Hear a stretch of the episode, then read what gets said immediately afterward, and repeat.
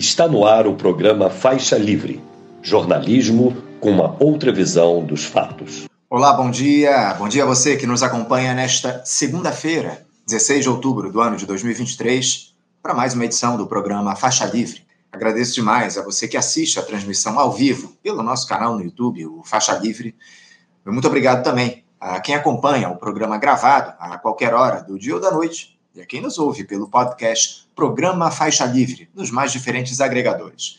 Lembrando sempre que o Faixa Livre é uma produção da jornalista Cacau Farias, auxiliada por Isaac de Assis e pela jornalista Ana Gouveia. Dando início a mais uma semana aqui no nosso programa, um assunto que não deve sair de pauta tão cedo, lamentavelmente, é esse conflito entre israelenses e palestinos lá no Oriente Médio, que entra em seu décimo dia, com mais de 4 mil pessoas mortas, outros milhares de feridos. O exército israelense ameaçando invadir Gaza por terra a qualquer momento, após aquela ordem de evacuação do norte da região. Discussões sobre a criação de um corredor humanitário que não saem do papel lá na ONU.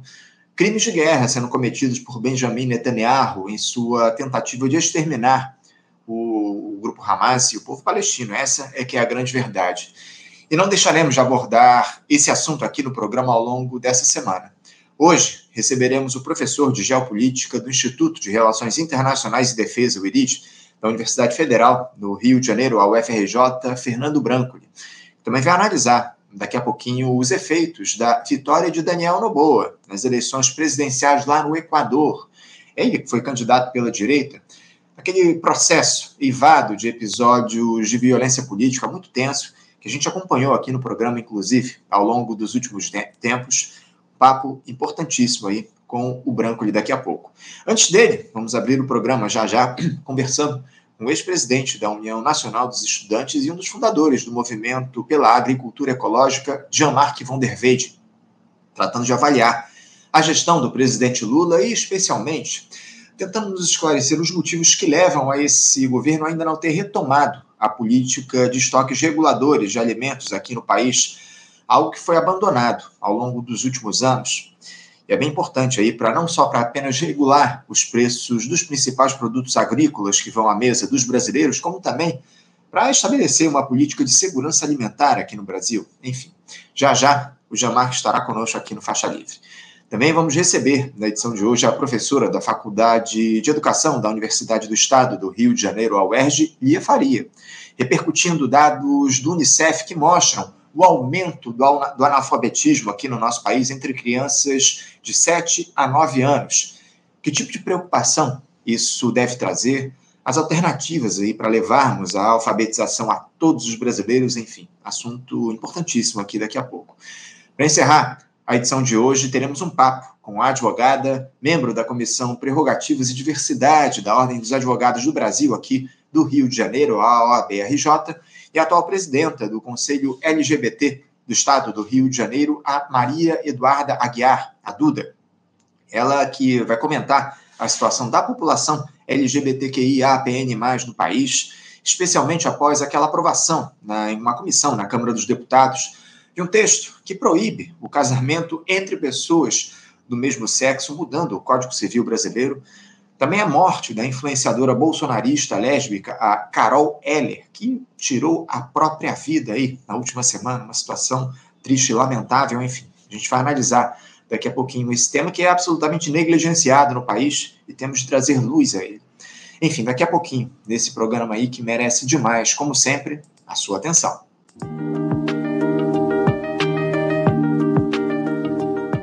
Bom, gente, dando início aqui às nossas entrevistas, eu vou saudar já do outro lado da tela o nosso primeiro entrevistado que nos aguarda, o ex-presidente da União Nacional dos Estudantes, a UNE, e um dos fundadores do movimento pela agricultura ecológica, Jean-Marc von der. Jean-Marc, bom dia. Bom dia, Anderson. Bom dia a todo mundo que está nos escutando ou assistindo. Sempre uma alegria ter a tua presença aqui, a tua participação com a gente, Jean-Marc. Muito obrigado por mais uma vez você aceitar o nosso convite para fazer esse diálogo importantíssimo sobre temas que estão aí no topo das prioridades. Eu queria começar o nosso papo, como de costume aqui nas nossas entrevistas sobre política, já.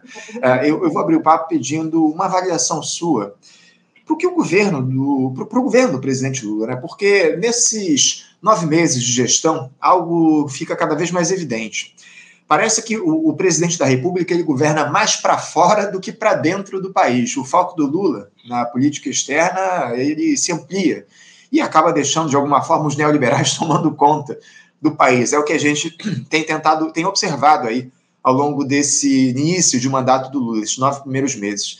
É, exemplo disso é essa operação muito bem sucedida, diga-se de passagem, de retirada dos brasileiros da zona de conflito, lá no Oriente Médio. A articulação com Israel, com o Egito. O Brasil é o país que mais conseguiu repatriar pessoas de Gaza e de Israel. Atualmente, inclusive, o Brasil ocupa a presidência do Conselho de Segurança da ONU, buscando um consenso no bloco que influencie na construção de um caminho de paz entre israelenses e palestinos. Há quem diga, Jean-Marc, que nesse terceiro mandato Lula busca muito mais ser premiado com o Nobel da Paz do que qualquer outra coisa. Como é que você avalia essa questão, Jean-Marc? Como é que você vê a atuação do governo do petista até aqui? Olha, tem muitas coisas a tocar. Eu escrevi uma série de artigos em março, abril, maio, acho que até junho, uma série de 12 artigos que eu chamei de armadilha, tentando pegar diferentes aspectos do governo, não tudo, mas, enfim, de diferentes componentes de política, de política pública para agricultura, segurança alimentar, enfim, questão militar, toda uma série de coisas, analisando que ele ia enfrentar uma situação extremamente difícil com opções complicadíssimas, pois ele estava preso né, uma série de, de ganchos. Depois, ela avaliando nove meses depois, eu diria que praticamente a armadilha fechou né, quer dizer, diferentes aspectos dela estão travando, segurando o governo, é, onde mesmo quando ele acha que está tendo vantagens, que está tá ganhando, ganhando a parada, melhorou o índice de popularidade, né, diminuiu a pressão inflacionária, caiu o desemprego, portanto, uma série de, de pequenos mas importantes resultados mas eles não disfarçam, quer dizer, os problemas de fundo que continuam sendo catastróficos e cada vez piores. Inclusive com uma situação em que o, o governo, para sobreviver, ele passa a ser uma coisa diferente do que ele se propôs a ser. Né? Então, ele, ao, ceder às pressões dizer, da chamada governabilidade, ele sim, é, acaba sendo chantageado permanentemente pelo Centrão, de uma forma cínica, e que sequer consegue com isso, quer dizer, garantir que coisas básicas, digamos, para o que seria o, o componente central do governo, que é, você poderia chamar de centro-esquerda, é, sejam garantidas, tipo ofensiva agora sobre as questões do, do, casamento gay, da, questão do, do, aborto, enfim, toda uma série de outras coisas, na, área de, de, de educação, pressão muito forte da direita no Congresso, é, em várias direções, né? a direção do marco temporal, a questão, enfim, das, na, na, na, reforma tributária, as isenções todas que foram feitas para o agronegócio são, como sempre foi, né? Dizer, mas mantidas com, com, e ampliadas. Enfim, na questão do, do, do mercado de carbono, que eu acho que não é uma boa solução, mas mesmo para essa solução, pois isentaram todo o setor do agronegócio de qualquer tipo de, eh, de, de eventual penalização. Enfim, o governo está rendido e, sobretudo, eu diria que rendido principalmente para a força mais importante, orgânica que ele tem contra ele, que é o agronegócio. O agronegócio tem um poder no Congresso, que é superior em muito à sua influência, digamos, sua base social. A base social do agronegócio é estreita. Tem, não é uma não emprega muita gente, por não ter uma área de influência tão grande do ponto de vista assim, geográfico e populacional, e, no entanto, tem uma base gigantesca dentro do Congresso. A frente parlamentar é, pela agropecuária ela é muito mais do que a maioria simples dentro do Congresso, chega perto da maioria absoluta. E com aliança chega à maioria absoluta. E são muitíssimo bem articulados, dizer, é, um, é, uma capacidade de pressão gigantesca. o governo cede sistematicamente. o negócio faz a mesma tentativa que fez os governos, os dois primeiros do Lula e da Dilma, que é dar barretadas para o agronegócio, fazer concessões, porque para tentar ver se segura, segura as pontas. E não segura, porque os caras são mais são, são coerentes na sua estratégia. Eles vão tirar tudo que eles puderem tirar e quando chegar a condição, se for necessário, é, e foi interessante para eles, eles derrubam. Partem para o um golpe tradicional parlamentar, que agora já virou uma. Abriu-se a porteira, Dilma foi a primeira vítima, está sempre ameaça permanente é, de uma eventual maioria parlamentar que, é, em um determinado momento, derruba o governo. Isso aqui virou um parlamentarismo falso dizer, e, e, bastardo, digamos assim. Então, eu acho que o governo, é pior, dizer, eu diria que na área de, de, da agricultura e da agricultura familiar em particular, eu acho que nós estamos vivendo uma situação complicada, mais complicada ainda do que se poderia esperar, dadas as circunstâncias da correlação de forças, etc., porque o governo não tem uma visão clara do que, que fez no seu passado, não avaliou os impactos das políticas que adotou e está fazendo mais do mesmo, simplesmente repetindo o que fez né, no Ministério do Desenvolvimento Agrário nos outros anos todos do passado. Uhum. É, isso o que, que é? Vai, montou um plano de safra, porque pô, é a única política, digamos, que sobrou institucionalizada ao longo de todos esses governos. O Temer manteve, o Bolsonaro manteve. o plano de safra não é mais do que uma. uma virou, transformou-se quase que essencialmente numa extensão dos interesses de uma parcela do agronegócio, não o agronegócio do, do sentido do produtor rural, do produtor de insumos. Né? Quer dizer, então, um vendedor de, de agrotóxico, vendedor de, de, de, adubo químico, de sementes, etc., que é uma parte importante do agronegócio, se não uma das mais importantes, é, esses não tem nada contra o, o, plano de safra, são fundamentalmente a favor, porque isso é, financia a compra dos seus produtos. E isso é o que está sendo feito. Dizer, isso já teve um impacto negativo no passado, quer no sentido da, da orientação da produção, ou seja, uma, a, a, a esse, esse, sistema ban, bancarizado por de crédito, ele favoreceu principalmente uma, uma, uma, praticamente trouxe uma grande parte da agricultura familiar mais capitalizada para a produção de commodities de exportação. Então, o que era uma, um setor que produzia muito arroz com feijão, entre aspas, a produção alimentar para o mercado interno, diminuiu muito. Sim, 85 se dizia, embora eu acho que seja um pouco exagerada essa estatística, mas que virou uma coisa assim, digamos, simbólica, 70% de tudo que se comia no Brasil era produzido para a agricultura familiar. Uhum. Acho que não era isso tudo, mas era próximo disso aí. Hoje em dia, 25%, 27%. Então, você tem uma, uma queda, pô, da participação da agricultura familiar naquilo que é um elemento central, digamos, do interesse do, do, da agricultura em um país que alimenta o seu próprio povo. Uhum. Nós estamos alimentando os porcos, galinhas, e, e, e vacas pointed de bois pointed pelo mundo afora, em particular na China. Enquanto aqui você tem essa situação, os estoques de, alimentos estão zerados, né? inclusive procurei informações a respeito na, na, na Conab, recebi uma informação interna, que diz olha, os estoques estão baixos, mas não são zerados, nós recebemos eles zerados e começamos a fazer uma recomposição que aparentemente não se reflete ainda nas estatísticas, é, mas que tiveram muito pouco dinheiro para fazer isso. Tem Sim. pouco recurso para fazer essa reconstituição dos estoques. Eles esperam que até o final do ano, com restos a pagar e outro, enfim, outra redistribuição de recursos, eles consigam grana suficiente para recolocar no final do ano, até o final do ano, é, os estoques potentes no seu, é, digamos, patamar necessário. É, agora, isso aí é, queremos. Né? É. Inclusive, Jamar, que esse é um tema, esse é um tema que eu vou abordar com maior profundidade daqui a pouquinho com você, porque eu, eu trouxe esse, é, eu levantei essa informação a respeito dos estoques reguladores que estão zerados ainda no governo Lula, mas a gente vai tratar disso daqui a pouco. Nesse início de papo, eu queria falar um pouquinho mais é, de maneira mais genérica em relação às, às questões aí relativas a essa gestão, para depois a gente aprofundar o tema dos estoques reguladores, porque você uh, uh, não acha que está faltando, hoje, uma ação, digamos assim, mais efetiva do Lula frente a essa direita neoliberal que segue se utilizando do fantasma da extrema-direita aí para manietar o governo, digamos assim? Ou o, o Lula está atuando de alguma forma naquela zona de conforto da, da conciliação por baixo, que sempre foi a sua principal característica? Você acha que o, o Lulinha Paz e Amor está de volta? Aquele que saiu da, da prisão prometendo mudar a postura caso voltasse ao Palácio do Planalto, ficou lá em Curitiba, Jamar? Olha, eu acho que, na verdade, é muito difícil você mudar, quer dizer, uma maneira de fazer política depois que você passou 70 anos fazendo a mesma coisa.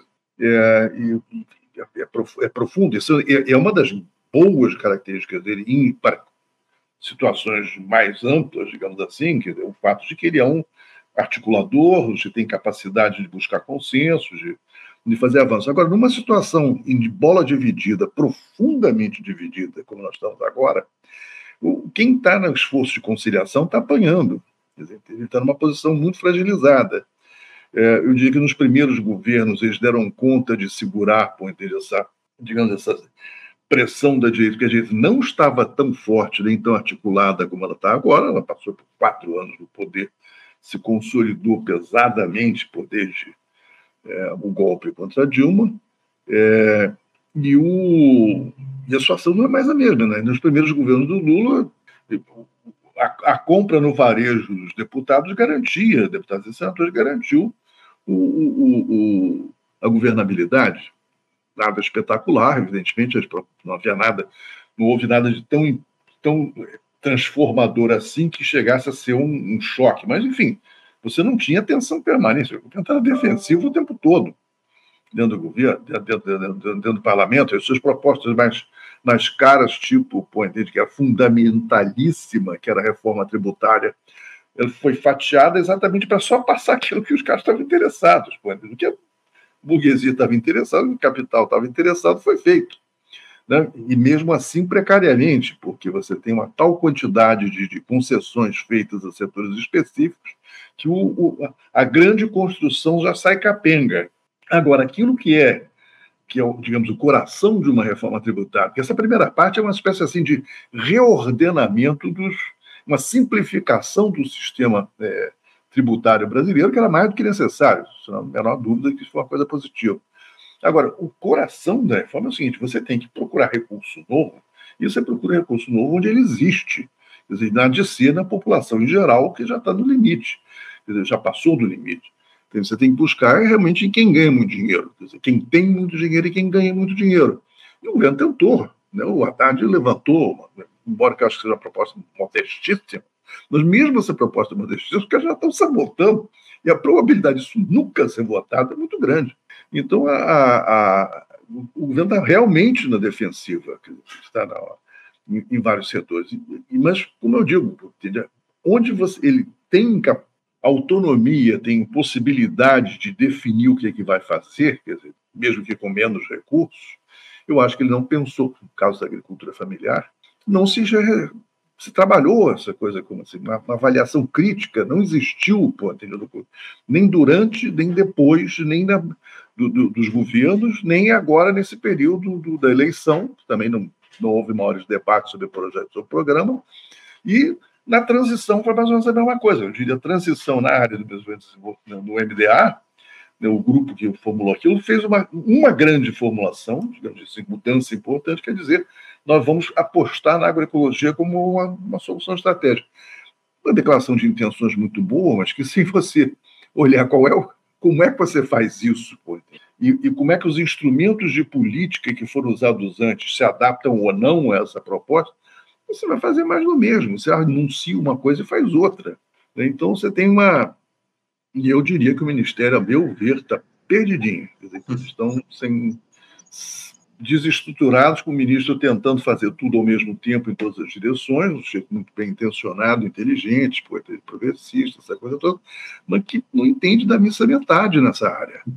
Isso é uma área complexa, pô, enfim, isso é um problema que não é simples. Muito, muito complexo, ainda mais com os interesses aí que estão envolvidos em torno da questão da agricultura aqui no nosso país. Já, é, por que, que é, a esquerda, ou, na verdade eu quero até mudar um pouquinho o meu questionamento, a esquerda tem interesse em levar à frente um projeto amplo de educação política aqui no nosso país? Porque eu vejo alguns comentaristas citando essa necessidade aqui no programa ao longo dos últimos tempos, mas muito pouco sendo feito nesse sentido por parte dos movimentos sociais, das, das legendas de esquerda, ditas de esquerda aqui no nosso país. Por que, que um projeto de educação política ele não é levado à frente? Quais seriam as dificuldades para se colocar isso em operação, para se retomar o diálogo mais próximo com a, a base da classe trabalhadora?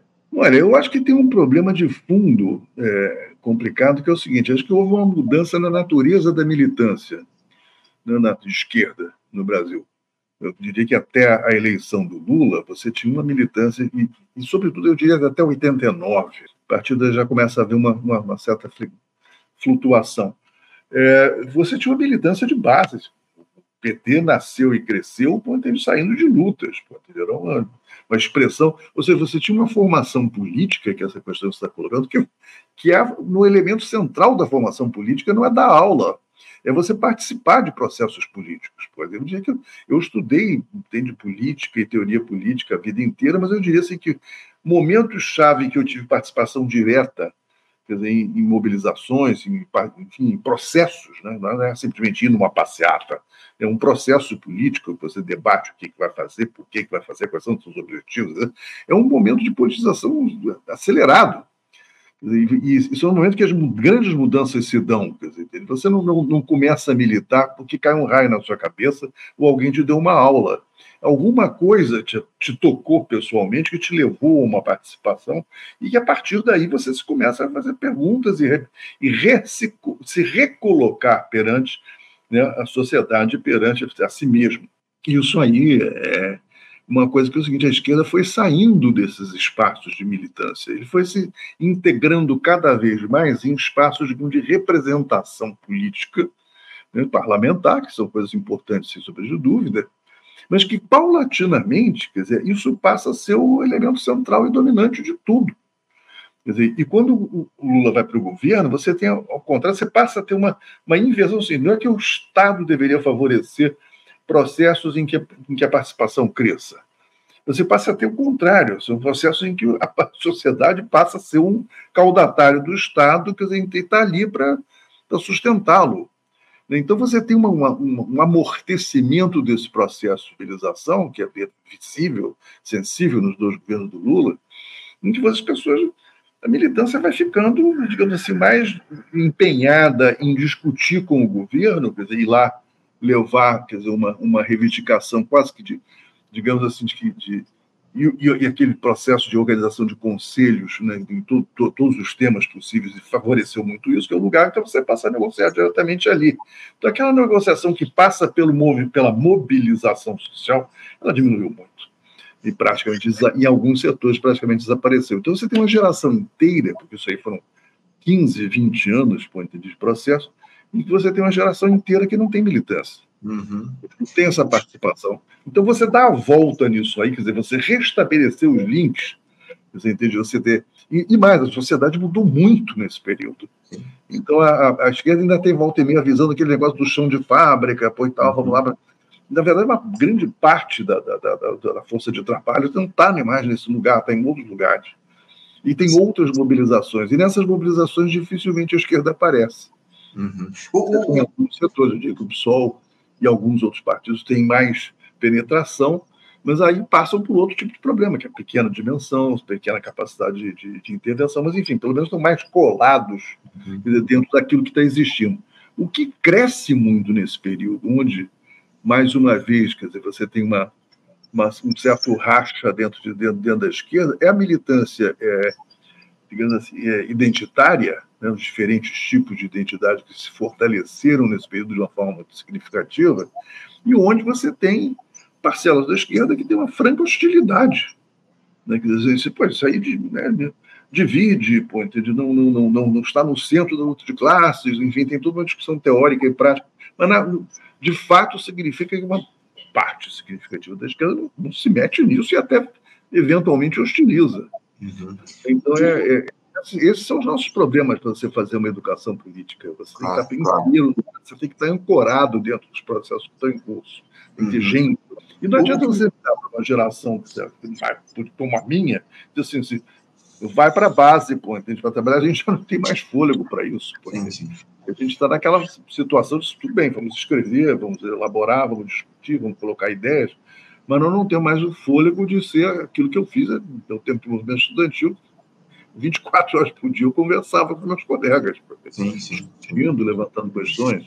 É, o que me chama a atenção, Jamar, que eu vou te ser sincero, é que ainda que a, a esquerda tenha apostado nessa ideia de ocupar a institucionalidade, é, que é o que está colocado nesse momento, ter abandonado, entre aspas, aí, a, a, a luta nas ruas, ah, não dá para a gente dizer que a população está efetivamente representada na institucionalidade, né, o Jamar? Que eu acho que esse, isso é que é o pior, ou seja, a gente perdeu a batalha nas ruas e está perdendo também na institucionalidade, né? Com certeza. Com certeza, porque na verdade você tem o seguinte: quando você num espaço tão viciado como é a institucionalidade brasileira, que herda, né, essa é uma das coisas que, que a Constituinte mexeu muito pouco, que é a estrutura partidária, enfim, a legislação eleitoral, todas essas coisas nunca foram muito tocadas. Você tem um, um sistema que é um sistema bastante restritivo, quer dizer, há uma participação mais, mais, mais intensiva, mais, é, mais vinculada, digamos, à base.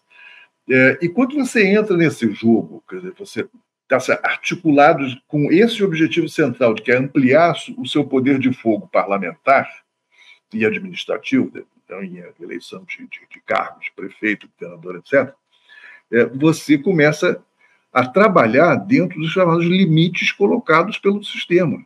Você vai então, você, para você entrar dentro do jogo e conseguir sobreviver dentro dele, você começa a entregar parte do seu, do, do seu impulso de origem, chamemos assim. E o PT fez isso. Para poder ganhar a eleição de 2002, depois de três tentativas em que ele, cada, cada candidatura é mais à direita do que a anterior. Não é uma candidatura de direita, mas é mais à direita. Escorrega na direção do centro, né, que ele começa a fazer concessão para tudo quanto é lado.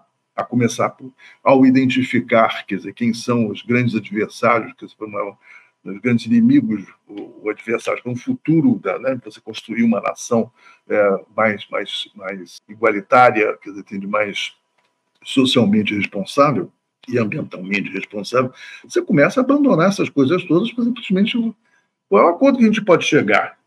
Então, as barretadas todas que o Lula fez ao longo da vida para o agronegócio, que eram inúteis ainda por cima, né? ainda tem esse, esse problema, porque tem coisas que você. Em, todas as concessões que o Lula fez nunca foram suficientes para ganhar o mínimo de simpatia desse setor.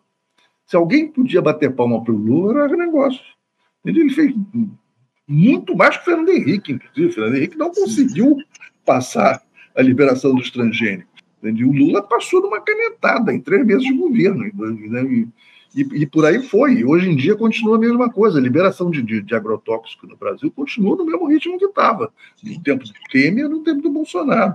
Uhum. E não, é, e... Ninguém tocou nisso. Inclusive, a gente então, trouxe essa informação aqui, desculpa te interromper, Jamarca, a gente trouxe essa informação a respeito dos agrotóxicos na semana passada, uma entrevista que a gente fez com o professor, com o professor Marcos Pedilowski, ele trouxe aqui que o governo Lula continua no mesmo ritmo de liberação dos agrotóxicos da gestão Bolsonaro, com risco até de superar, hein?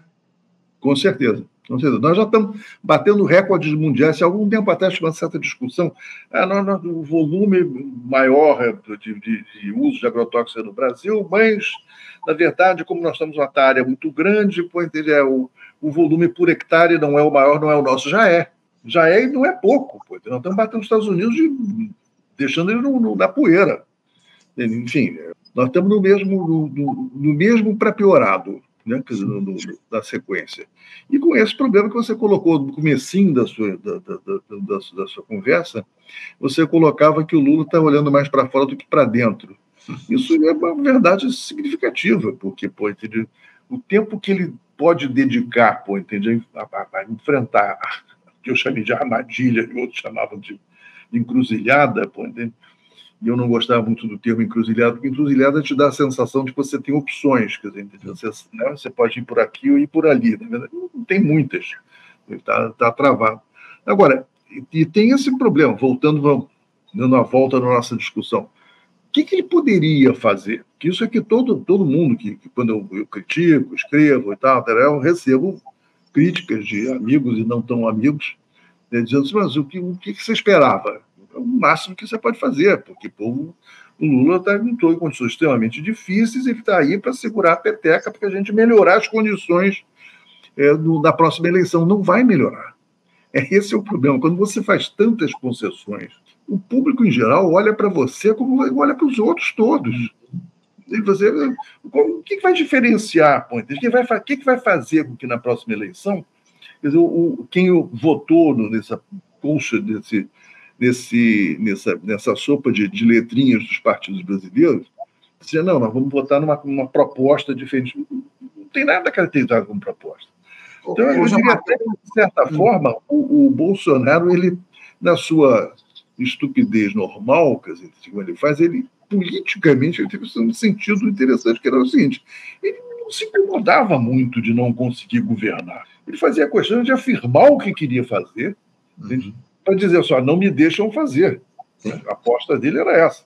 Uhum. Eles não me estão me deixando fazer, então eu preciso que me deem poderes para fazer. Ou seja, era a aposta de levar o impasse para um golpe. Uhum.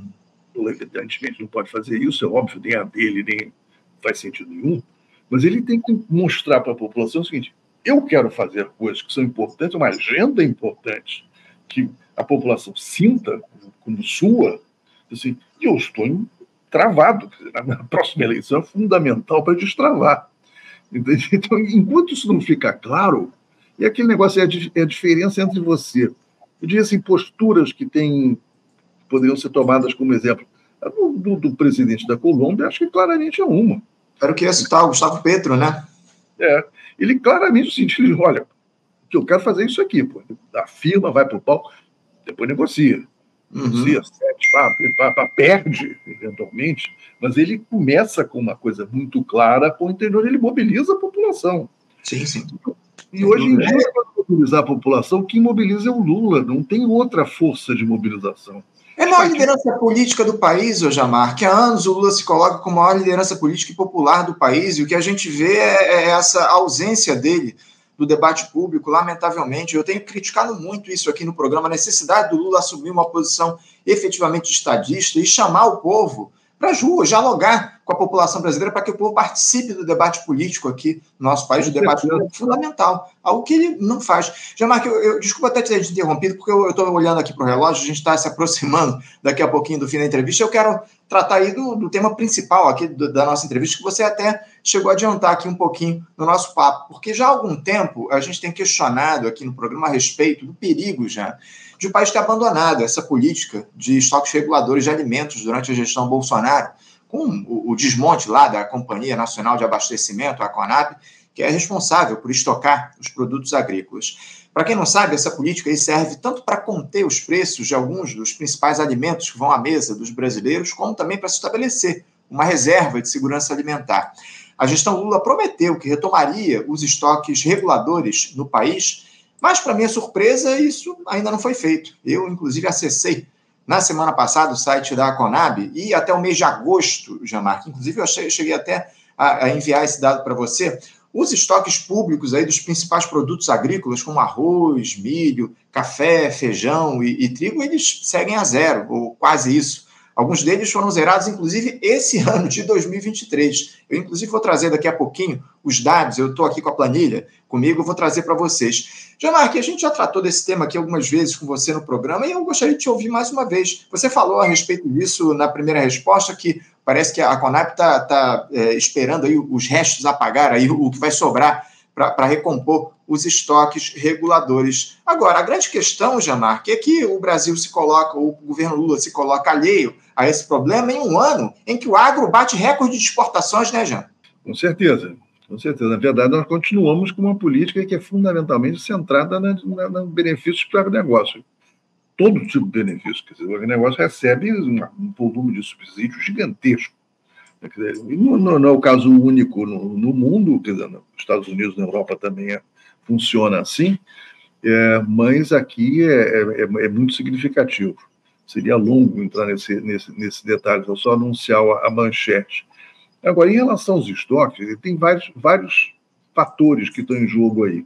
Um é, primeiro, foi tudo zerado, no, né? começou no Temer e o Bolsonaro ignorou, acredito eu, essa existência desse mecanismo, é, enquanto você tinha uma, uma, uma, um agravamento significativo, paulatino, e foi se ampliando muito, é, das questões de, de alimentar, de segurança alimentar. Né? A gente volta para uma plataforma e fica numa situação muito ruim. 33 milhões de famílias, enfim, todos esses dados que foram levantados até o ano passado. É, e, o, e, e, como é que fica a questão dos estoques alimentares disso tudo? Inclusive, pode parecer até uma certa contradição, porque você tem, hoje em dia, você tem um, um, um Bolsa Família turbinado, comparado com o tempo do Lula, é, um, um volume de recursos que não é suficiente, mas que é maior do que já foi no passado. é, na, na, mão da, da, das famílias, você tem. É, e uma situação em que o, o preço dos alimentos nesse ano não subiu. Ele está numa margem relativamente baixa, né, comparativamente com a inflação em geral, inclusive. Enquanto que no passado foi exatamente o oposto, quem puxava a inflação para cima era o preço dos alimentos. Então ele está relativamente baixo. Então, se você diz assim, bom, então não é tão necessário o estoque, já que as coisas estão assim. Acontece que o estoque tem vários, vários papéis.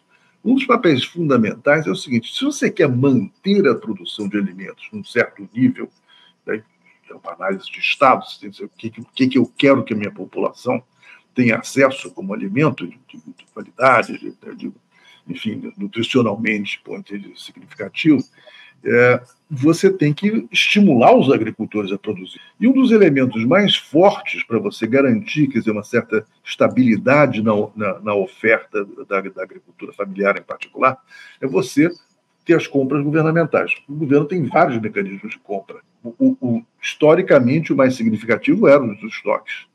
Atualmente é o PA, o Programa de Aquisição de Alimentos, que é um programa pequeno, um programa extremamente interessante, positivo, foi das boas coisas dos, dos, dos governos anteriores, mas que está funcionando em relação ao número de projetos que eles receberam agora no começo do ano, então, eles financiaram um quarto dos projetos. Que é o, de fato tiveram isso, um quarto dos recursos que eles pediram. É, isso dá 250 mil, 100 mil famílias, cento e poucas mil famílias. Isso é pouquíssimo do ponto de vista de, de agricultores familiares envolvidos, quer dizer, num sistema que lhes garante que eles vão ter um comprador por um preço razoável o estoque permite isso numa escala muito maior. Se você fizer isso corretamente, de uma garantia de preço de, de, que seja competitiva, enfim, que possa atrair produtores. Porque senão o cara vai para o agronegócio. Quem tem volume para. Né, quem tem, inclusive, quem gasta dinheiro é, no, com crédito bancário, ele precisa garantir o, o resultado para poder pagar o crédito. Isso aí quebra, como aconteceu muito né, nos últimos 20 anos. Então, o que ele corre? Ele corre para a soja, que é um mercado garantido internacional, poder com preços em dólar, o cara um buraco ali direto. Então, ou seja, quem produzia feijão, arroz, etc e tal, está caindo fora e entrando nesse negócio. Então, pergunta, continua fazendo a mesma pergunta. Por que, que isso não se reflete, pode nos preços? Uma razão simples que é o seguinte, que a demanda de alimentos, chamamos de alimentos de base, no Brasil, cai. Dizer, ou seja, o, o, arroz, feijão, trigo, que são as digamos, as coisas, e algumas outros, outros produtos, digamos, de base para a alimentação brasileira, essa, essa, essa demanda vem caindo ao longo do tempo, entende? sistematicamente, e o que sobe é o consumo de, de processados. Então, você tem hoje uma, uma alimentação muito ruim, uma alimentação hipercalórica, entende? com baixa proteína, com baixo é, índice de sais minerais e, e outros, outros é, nutrientes, então, você tem a, a população, de certa forma, você fazer o seguinte: o, o, o, o chamado enche-barriga está funcionando. Né? O, o sistema aí de, de, do, do Bolsa Família garante a capacidade de compra, as coisas mais baratas são essas mais processadas, são as mais, evidentemente, as mais pobres nutricionalmente. Nós estamos vendo o seguinte: é um fenômeno em que você está com a agricultura isso se reflete lá no, no, no produtor, porque tem, você, a demanda diminui. E o governo passa a ignorar estoque também. Então, no, no, eu acho que tem uma, uma. Se você quer, acho que tem uma combinação de coisas importantíssimas a serem feitas para você parar de. Você está lidando, na verdade, é com esse empobrecimento nutricional tem reflexos da saúde enormes. Enormes. O Brasil já está dentro os piores índices no plano internacional para uma série de, de, de, doenças que têm origem nutricional. Então, é, é o, o, que você não está gastando na alimentação, você vai gastar na saúde. Entendeu? E, e, com efeitos, evidentemente, muito piores, porque pô, é, é, as pessoas morrem, perdem trabalho, perdem condições de vida, toda uma série de coisas, quando a saúde vai, vai para o buraco. Então, é a combinação de todos esses fatores que o governo não está vendo. Então, assim, enquanto não tem reclamação, porque pô, tem o, o, o cala-boca do tipo, não, enche barriga, pô, tipo, cala a fome, é aquele fenômeno, mas também não nutre, as aparências estão mantidas. Você, é aquele negócio, saímos do mapa da fome, sim, claro, só que o mapa da fome ele só identifica uma coisa. O mapa da fome só identifica a quantidade de caloria que você, você ingeriu. Uhum. Todos os outros fatores estão fora. Isso já era assim, só que é propaganda falava, não, saímos do mapa da fome era visto como se todo mundo estivesse vivendo muito bem. Não estava, mas piorou muito né, de lá para cá. Piorou, piorou muito. Como eu mostrei aqui, inclusive, enquanto você falava, os dados aí do, da Conab relativos a esse ano de 2023, o, último dado é, em relação ao mês de agosto. Os estoques estão zerados, a maioria absoluta dos alimentos, se eu não me engano, só o estoque de milho ali ainda tem um, um valor baixo ali, mas todos os outros estão zerados com esses dados a partir de agosto. Isso é muito grave, ainda mais diante desse cenário que você colocou de má alimentação dos brasileiros. Enfim, é, é, tudo muito problemático. A gente vai continuar acompanhando, o, o Jamar, que a gente espera. Eu, eu, vou, eu já assumo um compromisso aqui com você em janeiro do ano que vem, eu, eu vou acessar novamente esses dados aí do Conab e vou te chamar para a gente bater um papo para ver se o, o pessoal lá da, do, do Conab assumiu, é, é, cumpriu esse, esse compromisso aí de retomar os estoques reguladores até o fim do ano, né? Eu, vamos, vamos aguardar para ver se, se ele se impõe em relação a essa lógica aí do agronegócio, que o agronegócio que virou exportador, lamentavelmente, aqui no nosso país, acima de tudo, a gente tem um, um agronegócio que tá, só tá, é, que só se interessa ou que só tem compromisso em exportar os seus produtos para fora e conseguir estabelecer lucros exorbitantes. É o que a gente tem observado, a agricultura familiar absolutamente abandonada. A gente já tratou aqui contigo a respeito do Plano Safra, dos recursos aí que foram destinados para o Plano Safra do agronegócio e para a agricultura familiar, uma tragédia. Infelizmente, o Brasil segue nessa toada de priorizar esse, esse agronegócio exportador, deixando a agricultura familiar de lado, e o resultado é esse que a gente tem visto: má alimentação dos brasileiros, os estoques reguladores zerados.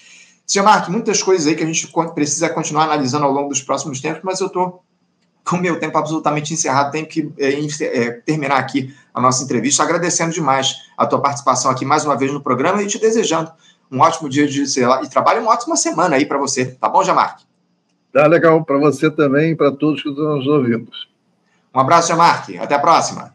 Conversamos aqui com Jean-Marc von der Weide. Jean-Marc, que é ex-presidente da União Nacional dos Estudantes, a UNI, e um dos fundadores do movimento pela agricultura ecológica aqui no nosso país, tratando a respeito desses nove meses de governo do presidente Lula, nove meses e meio, né? também falando dessa política de choques reguladores que não foi retomada ainda ao longo dessa gestão do petista, tudo, tudo isso muito grave que a gente observa e a gente vai continuar analisando isso ao longo dos próximos tempos no nosso programa.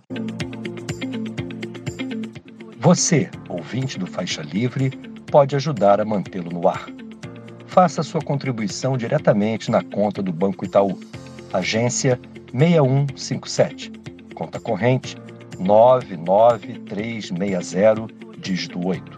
Esta conta encontra-se em nome do Sindicato dos Professores do Município do Rio de Janeiro e região, o Simpro Rio, uma das nossas entidades patrocinadoras, mas seus recursos são destinados exclusivamente para o financiamento do nosso programa.